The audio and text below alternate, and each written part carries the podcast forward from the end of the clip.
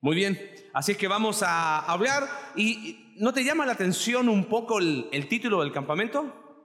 ¿Alguien sabe qué significa irrevocable? ¿Que no cambia? ¿Qué más? Que no se puede revocar. Sí, está bien, irrevocable, pero, pero ¿qué significa? ¿Qué significa revocable? ¿Sabes qué significa inapelable? Me deja como igual, ¿no? Eh, algo definitivo. Encontré un buen sinónimo. Irrevocable significa inexorable. No tengo idea qué significa inexorable. Dice que no se puede evitar, eludir, detener. Irrevocable significa decidido, resuelto. Te lo puedo resumir en un solo concepto y espero que lo tengamos aquí en la mente y en el corazón y lo vamos a repetir todos juntos. ¿Le parece? ¿Sabe qué significa irrevocable? Sin vuelta atrás. ¿Qué significa irrevocable? Sin vuelta atrás. O sea, es, le entro por aquí y no hay vuelta atrás. Irrevocable significa voy a tomar este camino y no vamos a parar hasta llegar. ¿Sabes qué? ¿Por qué en este campamento llamamos irrevocable? Algún día le vamos a pedir a Rodrigo que cuente la historia de cómo llegaron al título del campamento. Pero ¿sabes por qué se llama irrevocable? Porque, ¿qué significaba irrevocable? Así es la obra que Dios hace con los que deciden creer en Él. La obra que Dios hace en todos aquellos que deciden creer en Él, como nos predicaba Pablo el día de, anoche. Todos aquellos que depositan su fe en Cristo. La obra que Dios hace en ellos es irrevocable. Es sin vuelta atrás. Y de eso es lo que vamos a hablar en esta semana. Vamos a hablar de la obra de Dios que no tiene vuelta atrás. ¿Y sabes en quién? En la vida de Pedro. Ayer Pablo, Pablo Pérez, no el apóstol Pablo, no, Pablo Pérez nos estuvo hablando un poco de la vida de Pedro. Y me gustaría que hagamos algo diferente en estos cuatro, cinco días que vamos a estar juntos. Vamos a tratar, no vamos a tratar, vamos a tomar un pasaje de Primera de Pedro, que fue la carta que, una de las cartas que escribió Pedro, le escribió dos.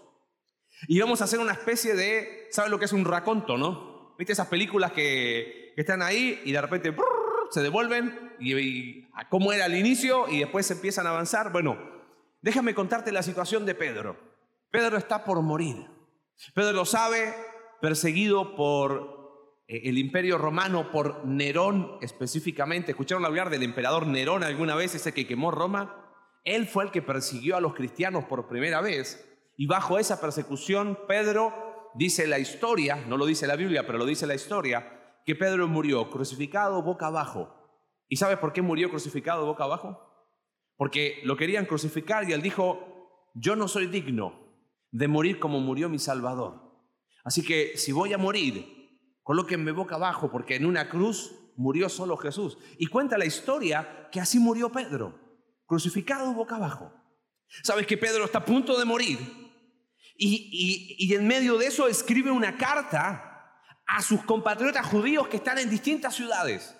Ahora, si tú estás a punto de morir, ¿qué escribirías? ¡Ay, me voy a morir! ¿No? Por favor. Y, harías, pedirías perdón a todos los que ofendiste, diez mil cosas. ¿Sabes de qué habla Pedro en primera de Pedro? Habla de la gracia de Dios. Qué loco, ¿no? A punto de morir, él habla de la gracia de Dios y, él escribe al final de sus días, pero si, si te anima después, pero cuando uno lee Primera de Pedro, imagínate por un segundo que estás a punto de morir. Mañana nos vamos todos y se te pide escribir una carta. Quizás muchos de nosotros ¿qué haríamos? Empezaríamos a recordar qué cosa? Cosas pasadas. Sí, cuando yo era niño y hice esto y bla, bla, bla, y bla, bla, bla. Pedro de alguna manera hace algo así, como que en medio de su historia hay mucho de atrás. Entonces vamos a leer los primeros tres versículos de Primera de Pedro, por favor, si tienen su Biblia ahí. Primera de Pedro capítulo 1, verso 1 en adelante. Ahora mira, mira cómo se presenta Pedro. Dice, Pedro, apóstol de Jesucristo, a los expatriados de la dispersión en el Ponto, Galacia, Capadocia, ¿ves? en todos los lugares, elegidos según la presencia de Dios Padre en santificación del Espíritu para obedecer y ser rociados con la sangre de Jesucristo, gracia y paso sean multiplicadas. Bendito el Dios y Padre de nuestro Señor Jesucristo, que según su grande misericordia nos hizo renacer para una esperanza viva por la resurrección de Jesucristo de los muertos, para una herencia incorruptible, incontaminada, inmarcesible, reservada en los cielos para vosotros. Solo hasta ahí. Antes de explicarte un poquito eso y ir a un pasaje de los evangelios, quiero preguntarte algo. A ver, ¿qué sabes del apóstol Pedro? ¿Qué saben de Pedro? ¿Qué hizo? A ver. Negó a Jesús. Buenísimo. Si somos honestos, ¿qué es lo primero? Si alguna vez escuchaste hablar, si viste alguna película de Jesús, lo primero que sabemos de Pedro es que ¿qué hizo? Negó a Jesús. ¿Qué más hizo Pedro? A ver, ¿alguien más que se anime? ¿Qué hizo Pedro? Fue un fiel seguidor de Jesús. Muy bien, positiva, me gusta. Pero ¿sabes qué? Fue fiel seguidor y lo negó. ¿Sabes qué más hizo eh, Pedro? Ustedes saben que Pedro regañó a Jesús un día. Regañar se dice acá, ¿no? Lo regañó. Él empezó a decir, no, Jesús, estás mal. Y papá empieza a hablar de, a Jesús y le habla duro, ¿eh? ¿Qué más hizo Pedro? Era un hombre lleno de miedos y dudas. Se hundió cuando iba caminando ahí en el mar y se hundió. ¿Qué más hizo Pedro? Pedro era una persona impulsiva. Si no saben, él siempre tenía algo para decir. Cuando fueron a arrestar a Jesús, el tipo sacó la espada y le fue a cortar la cabeza a uno de los siervos y, por poco se la cortó. Le cortó la oreja, pero no le cortó la... iba a la cabeza. Dirían acá en El Salvador, era un boca floja. Pedro, ¿o no? Porque Jesús dijo, uno de ustedes me va a negar. ¿Y qué dijo Pedro? Aunque todos te negaren, ¿qué dijo Pedro? Yo no lo voy a hacer. ¿Y qué hizo después? Lo negó. Pedro era alguien que se comparaba mucho, ¿sabes? En Juan capítulo 21, eh, Pedro le pregunta a Jesús, oye Jesús, ¿y qué onda con Juan? O sea, conmigo esto, pero ¿qué onda con Juan? ¿Y sabes lo que responde Jesús a Pedro? ¿Y qué te importa a ti? Literalmente esa es la idea de ¿qué a ti? ¿Y qué te importa a ti, Pedro? Lo que yo voy a hacer contigo no tienes por qué compararlo con lo que yo voy a hacer con Juan. ¿Qué más sabemos de Pedro? ¿Sabes? Yo me siento muy identificado con Pedro porque todas esas cosas eh, me son muy personales. ¿Sabes qué? Era cabeza dura. Cabeza dura se dice, ¿no? Acá. Oye, porfiado. En Hechos capítulo 10, él recibe una instrucción de parte de Dios y adivina qué le dice Pedro. No, Señor. Imagínate si alguien le dice Señor a alguien, es porque reconoce que es su ¿qué? autoridad. Y viene Pedro y le dice, no. O sea, una instrucción clara de Dios para Pedro en cuanto a algo que tenía que hacer con comida y él dice que no. Ahora, vuelve a Primera de Pedro capítulo 1, verso 1. ¿Cómo se presenta Pedro? Pedro, ¿cuánto? Apóstol de quién? ¿No lo sientes como un poquito así como, hola, soy Pedro, apóstol de Jesús, ¿no? Como que suena un poquito medio como agrandado, ¿no? Ahora, con todo lo que te dije de Pedro, quizás yo me hubiese presentado así, Pedro, el que negó al Señor, ¿sí, no? Quizás si tú te hubieses presentado en lugar de Pedro, hubieses dicho, Pedro, el boca floja. Pedro, el que aprendió a los golpes Quizás si tú y yo nos hubiésemos presentado, hubiésemos dicho, eh, Pedro, el impulsivo de Jesucristo. Pero él dice, Pedro apóstol. ¿Y por qué tú crees que Pedro es capaz de presentarse así? ¿Sabes? Y aquí es donde quiero que empieces a, a ver la primera palabra que aparece ahí arriba. No fue porque Pedro se creía algo, sino porque Pedro, al final de sus días, aprendió una lección increíble. ¿Sabes qué? En nuestro corazón, mira acá, todos los días hay una guerra. ¿Sabías? Hay una guerra intensa en nuestro corazón, súper intensa. ¿Hago las cosas a mi manera o las hago a la manera de quién? De Dios. O hago mi voluntad o hago la voluntad de Dios. O decido creer en Jesús, ah, yo voy al campamento, y voy a, cuando el consejero me habla, estar así, ok, ya, ya, ya, ya, ya, total, me voy el, ¿cuándo nos vamos? El viernes. Pero por dentro es como, ¿qué hago? Hay una guerra en nuestro corazón. Pedro aprendió una lección increíble. ¿Sabes cuál es? Él dejó de hacer su voluntad y de vivir a su manera para vivir de acuerdo a la voluntad de Dios. En otras palabras, ¿sabes qué hizo Pedro? Se rindió a la voluntad de Dios. ¿Qué significaba irrevocable? Sin vuelta atrás. Ahora, te dije, tomamos ese pasaje y vamos a ir a algo bien rápido. Acompáñame ahora a Juan capítulo 1. Ayer Pablo habló un poquito de eso. El primer encuentro de Jesús con Pedro. ¿Te lo puedo leer de una manera diferente? Vamos a suponer, vamos a tratar de imaginarnos, porque de repente uno lee los relatos y es como que, ¿cómo eran? Bueno, vamos a suponer que todos los que aparecen en este tienen Instagram, ¿ok? ¿Quién tiene Instagram? ¿Quién tiene Facebook? ¿Quién tiene Twitter? Nadie. A ver, otra vez, ¿quién tiene Facebook? Que levante la mano. ¿Instagram? ¿Las dos? ¿Quién no tiene nada? Ok, bien. Yo tengo Instagram y a veces me pregunta mi esposa, me dice, oye, ¿viste tal cosa? No, ¿por qué? Pero si en Instagram, es que nunca lo abro. Perdón, como que no llegué todavía a entender esas cosas. Me, me cuesta un poco. ¿Ok? Fíjate, al día siguiente, verso 43, Jesús puso en su estado que iba a Galilea. ¿Ok? ¿Sale? Eso hizo Jesús, ¿no? Así que puso en su estado, voy camino, ¿viste cuando uno coloca en Facebook? Hoy voy a Galilea. ¿Y con quién se encontró? Con Felipe. Le puso a Felipe siguiendo.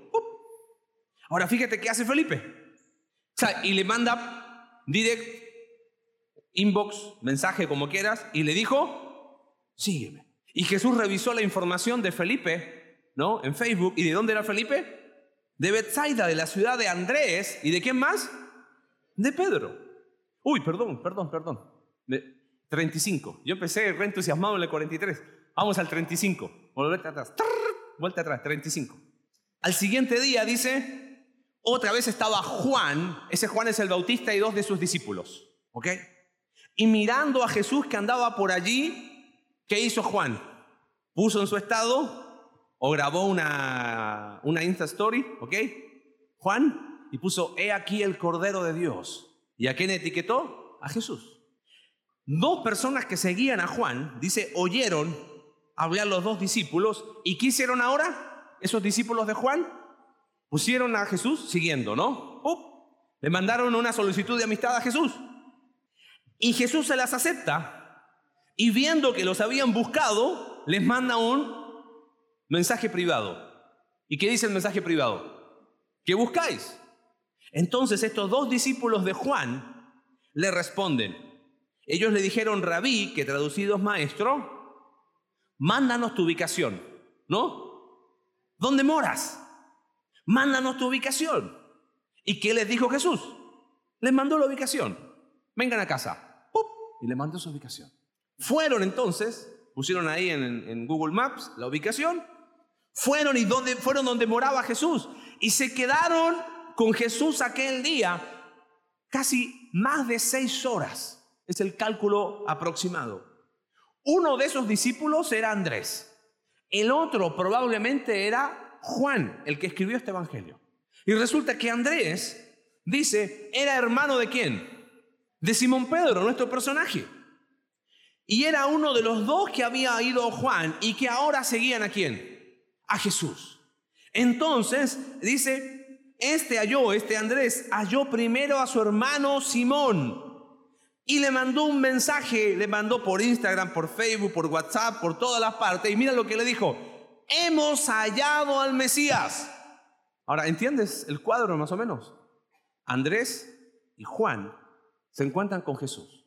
Y cuando están ahí más de seis horas con Él, Andrés y Juan se dan cuenta que Jesús es el Salvador del mundo, es el Mesías. Y Andrés no aguanta más. ¿Y a quién va a buscar? A Pedro. Le dice, Pedro, ven. Y le trajo a Jesús. Y acá es donde yo quiero que vamos a estar solo en este versículo, nada más. En este versículo y en primera de Pedro 1.3. Hemos hallado el Mesías, que traducido es el Cristo. Verso 42. Y le trajo a Jesús. Y acá me encanta. Dice, y mirándole Jesús dijo. ¿A quién está mirando ahí Jesús? A Pedro, ¿correcto? Andrés trajo a Pedro, le dije, hallamos al Mesías, lo agarró de, donde las mechas, vente, vas a conocer a Jesús. Y dice, y mirándole Jesús. ¿Sabes que esa palabra mirándole? Mira, mírame acá un segundo. ¿Te ha pasado a veces cuando alguien te mira a los ojos y como que te incomoda que te mire tan directo a los ojos? ¿No? ¿Viste esas personas que te... Uno cuando está hablando mira a los ojos un rato, pero después como, pero si está todo el rato mirándole a los ojos así, como que, ups, ¿qué me quiere decir? ¿No? La palabra ahí y mirándole Jesús, ¿sabes qué idea comunica? De que Jesús lo miró a los ojos, directamente a los ojos, y le dijo, Pedro, mírame, y mira lo que le dice, tú eres Simón, hijo de Jonás, tú serás llamado Cefas, que quiere decir Pedro. Ahora, recuerda esto, quiero que memorices este concepto. ¿No te llama la atención lo que le dice Jesús a Pedro? Fíjate los dos verbos que usa. Le dice, Pedro, tú eres esto, pero después tú qué? Serás. A ver, repetimos. Pedro, tú eres, pero tú serás. Tú eres Simón, pero tú serás Pedro. Y no me voy a meter ahora en que, qué significa Simón o qué significa Pedro, sino que, ¿ves algo? Esto es lo que tú eres. ¿Alguien de ustedes va al gimnasio alguna vez? ¿Ha ido al gimnasio? Llegas al gimnasio y te miran al espejo, y te miras al espejo y te dicen, tú eres esto. Qué lástima, ¿no? Pero, ¿qué te dice el entrenador?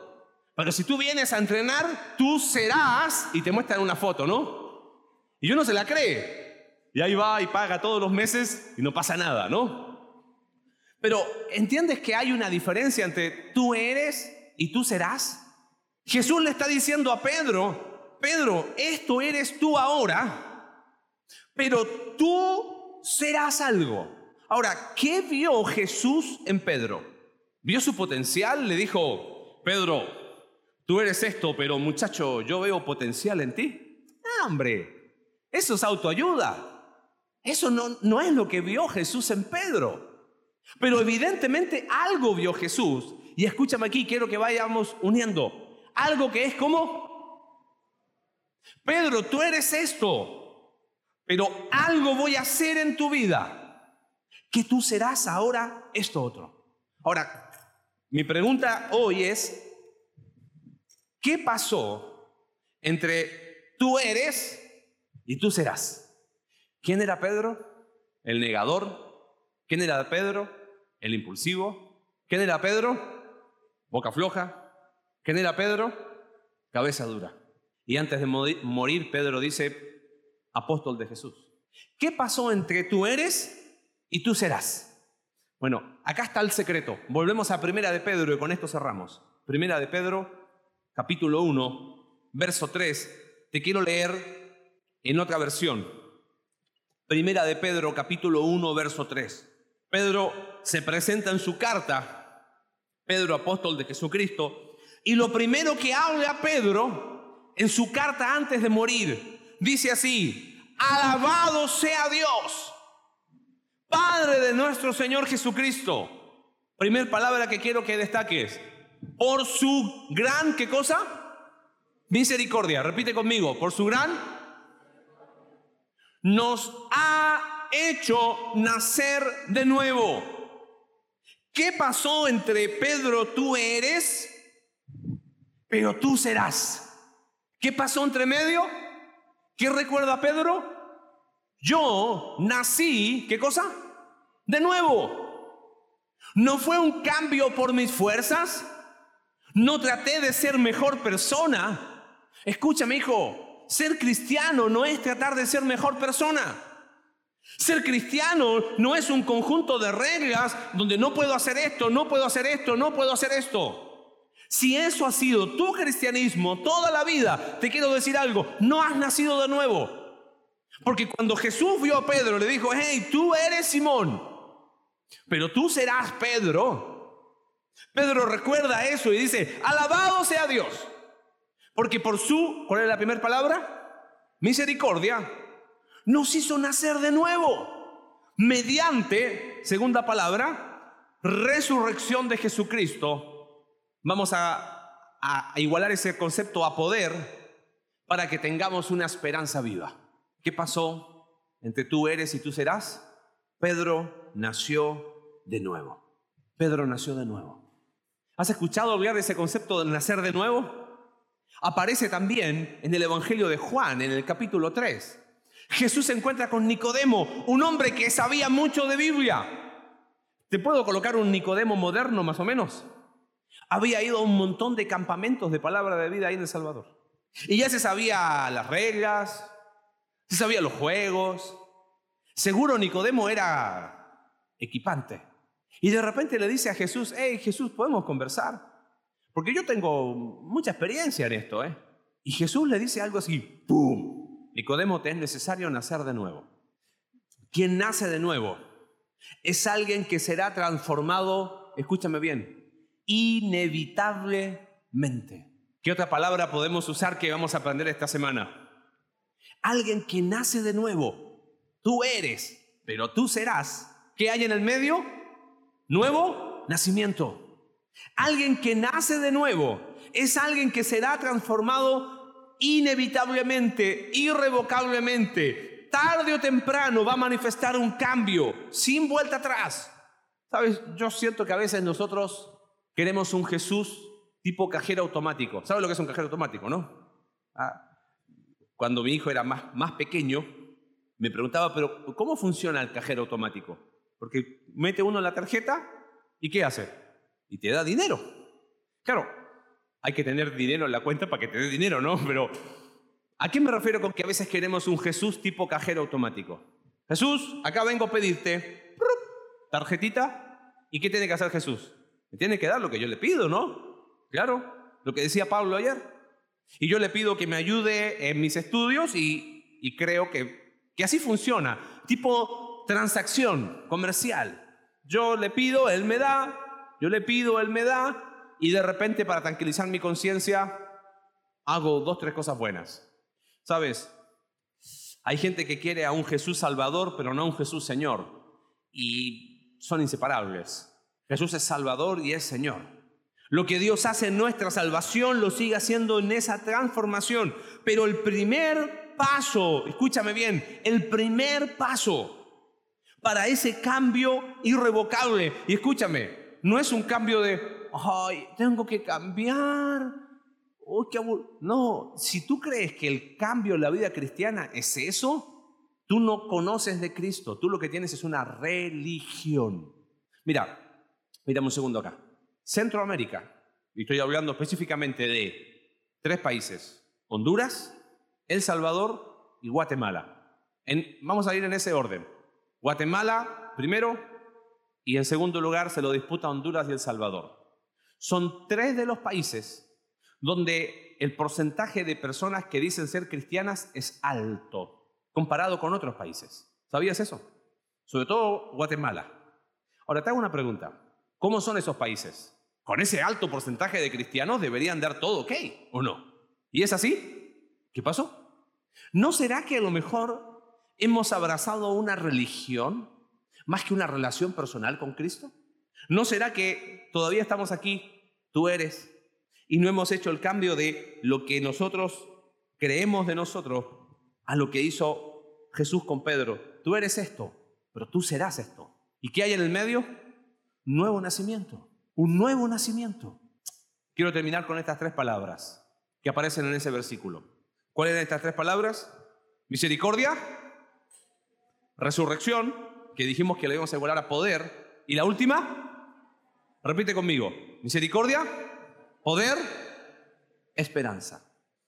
¿Qué pasó entre Pedro tú eres, Pedro tú serás? Dice, bendito el Dios y Padre que según su grande misericordia. ¿Qué piensas que significa misericordia? A veces tenemos la idea que misericordia es como, uy, pobrecito, casi misericordia es como lástima. Nacer de nuevo, hijo, significa que el Dios de misericordia no te trata como tú mereces. Tú y yo lo que merecemos por nuestro pecado es la condenación eterna. Lo único que podemos decir, ¿quién merece la condenación eterna? Y todos levantamos la mano. Nada, escúchame bien, Nada tenía bueno Pedro cuando conoció a Jesús. Nada. Uno podría decir, bueno, pero Pedro trataba de echarle ganas. No. Pedro recuerda sus días y dice, bendito Dios, alabado Dios, porque por su grande misericordia, yo nací de nuevo, dice Pedro. Yo ya no soy lo que era. Pude dejar atrás mi pasado. Mis fracasos no me no, no definieron quién soy. Mi pecado no definió quién soy. Y dime algo, ¿cuántas veces metió la pata Pedro? Hombre, cantidades industriales, ¿no? Como tú, como tú y como yo. Por eso Pedro antes de morir dice, alabado Dios, porque por su grande misericordia. Efesios capítulo 2, verso 4 dice, pero Dios, que es rico en misericordia, por su gran amor que con que nos amó, aun estando nosotros muertos en pecado, nos dio vida juntamente con Cristo, por gracia sois salvos. Queridos míos, si vamos a caminar ese camino irrevocable, sin vuelta atrás, es necesario nacer de nuevo. Misericordia, misericordia. Mírame, quiero, quiero, quiero ser muy cuidadoso cada vez que me toca predicar a un grupo que no conozco.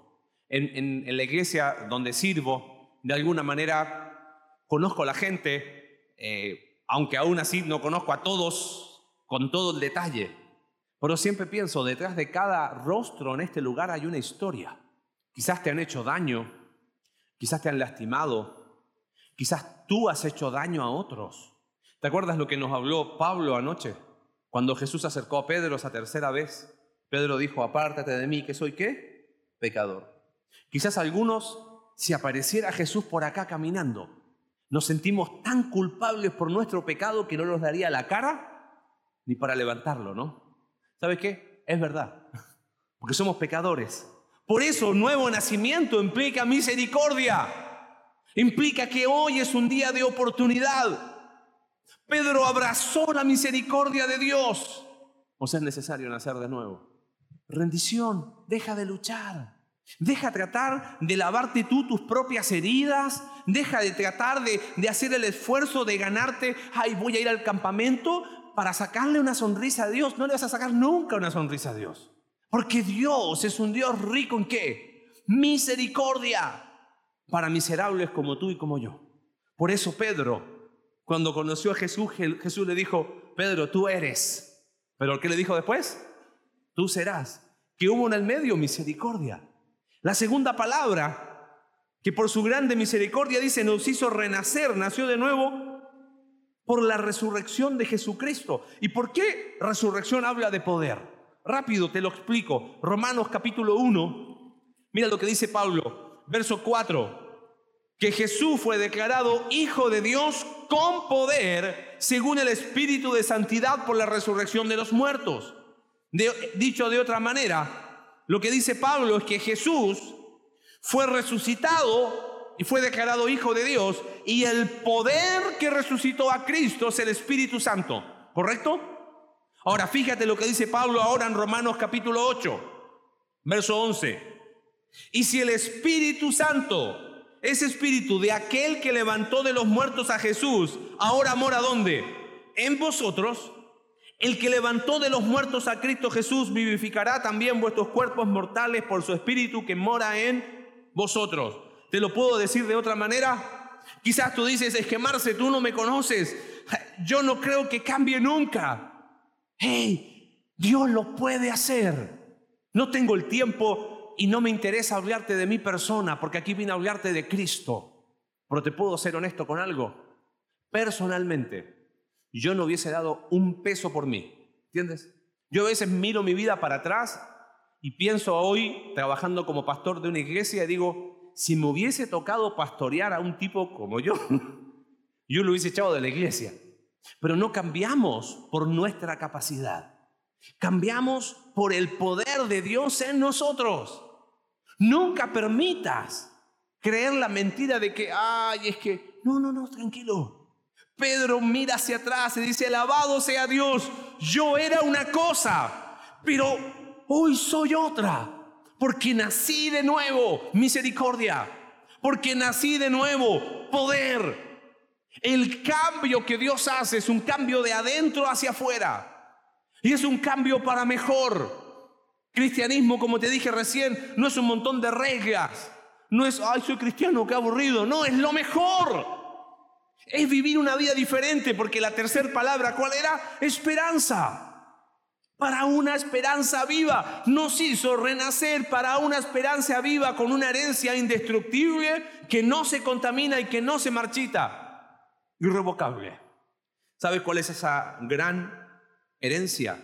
Hay algo que estos últimos dos años más o menos ha sido un tema que me ha machacado mucho. ¿Qué sabíamos de Pedro cuando empezamos hoy? Dije que no iba a ser largo, ¿eh? ¿Vamos bien en el tiempo? Sí, perfecto. ¿Qué sabíamos de Pedro cuando empezamos? Pedro, lo primero que dijimos que fue, negó a quién. Ya con eso uno diría a este tipo, chao. Y toda su vida luchó, pero entendió que rendirse era lo mejor. No calcules mi edad, pero hace muchos años atrás, había una película cuando tenía como 10, 11 años, hace 30 años atrás, ahí la calcula, ya que estamos con matemáticas ahí en el... Se llamaba así la película, era de artes marciales, de kickboxing. Retroceder nunca, rendirse jamás. Y era como, ah, ¿sabes qué? La vida cristiana es todo lo contrario. Porque si realmente queremos experimentar el poder de Dios, hay que rendirse. Ese es un acto de fe. ¿Qué sabíamos de Pedro? Pedro, tú eres esto. Te hago una pregunta, ¿qué sabes de ti? ¿Quién eres? ¿Quién eres? Soy el, el cristiano que viene a cada campamento a ponerse a buenas con Dios hasta el próximo año. ¿Quién eres? Soy una persona que quizás lucho con mi culpa por lo que he hecho. ¿Quién eres? ¿Sabes qué, qué es lo más precioso que recibió Pedro por este nuevo nacimiento? ¿Qué había entre tú eres y tú serás? Un nuevo nacimiento. Misericordia, poder y qué más? Esperanza. ¿Sabes qué recibió Pedro? Recibió algo precioso. Se llama nueva identidad.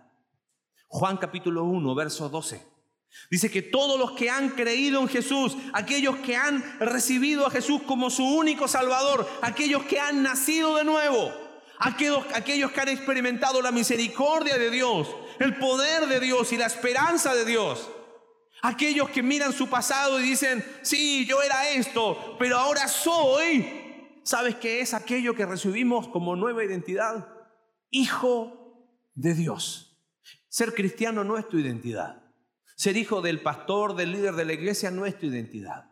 Ser Marcelo el mentiroso, ser Marcelo el impulsivo, ser y coloca tu nombre, lo que sea, el pecado que a lo mejor estás luchando, la culpa que cargas, quizás el dolor o la amargura, porque sí, yo fui, y toco fibra muy sensible, ¿no? Quizás abusado, alguien me dañó y eso, no, no, no, no, tranquilo, nuevo nacimiento, que nos da una nueva identidad. Por eso Pedro puede mirar atrás y dice, alabado sea Dios, porque por su gran misericordia yo nací de nuevo, porque hubo poder de Dios. Y me dio una esperanza tan grande que nunca se va a perder. ¿Y sabes cómo se llama esa esperanza? Soy un hijo de Dios. Imagínate que Pedro se hubiese quedado con lo que era. Entre el Pedro tú eres y tú serás, hubo un nuevo nacimiento. Ayer Pablo nos invitó a eso, a nacer de nuevo a poner nuestra fe en Cristo. Escúchame bien, no es repetir una oración casi como amuleto, es entender quizás por primera vez, dicen en México que te cae el 20 de que yo necesito nacer de nuevo. No dejes que nada de lo que has vivido te defina. La cruz de Cristo compró una identidad para todo aquel que en Él cree. Y lo que empieza en Cristo es irrevocable. Así que yo te invito a que en el mismo lugar donde estamos podamos inclinar nuestro rostro, cerrar nuestros ojos porque vamos a orar. Dios bueno, te damos gracias por tu palabra.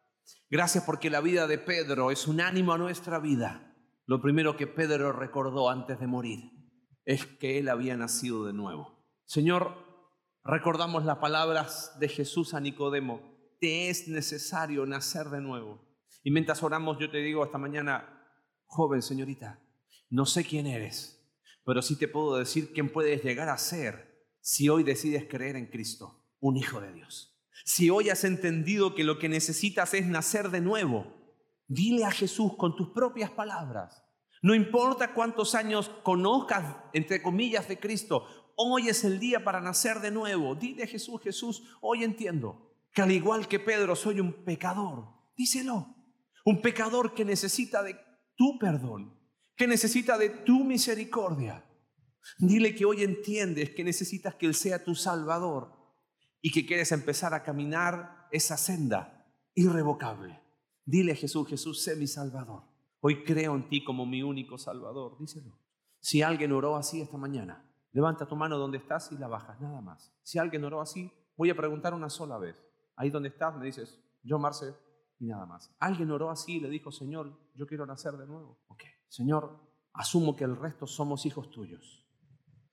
Padre, yo te pido que ellos puedan entender que no tienen una religión llamada cristianismo, tienen una nueva identidad llamada hijo de Dios.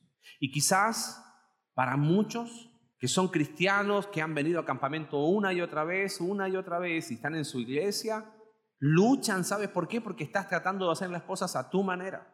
Y quizás estás igual que Pedro, una buena, tres malas, una buena, tres malas. ¿No será el momento de rendirse ante Dios y saber que lo que Él tiene para ti es lo mejor que tú puedes tener? Una vida plena en Cristo. Abraza esa identidad que se llama Hijo de Dios. Ríndete a Él y que ese Salvador se transforme en el Señor de tu vida todos los días. Padre, gracias por tu palabra. Síguenos enseñando en estos días. En el nombre de Jesús. Amén.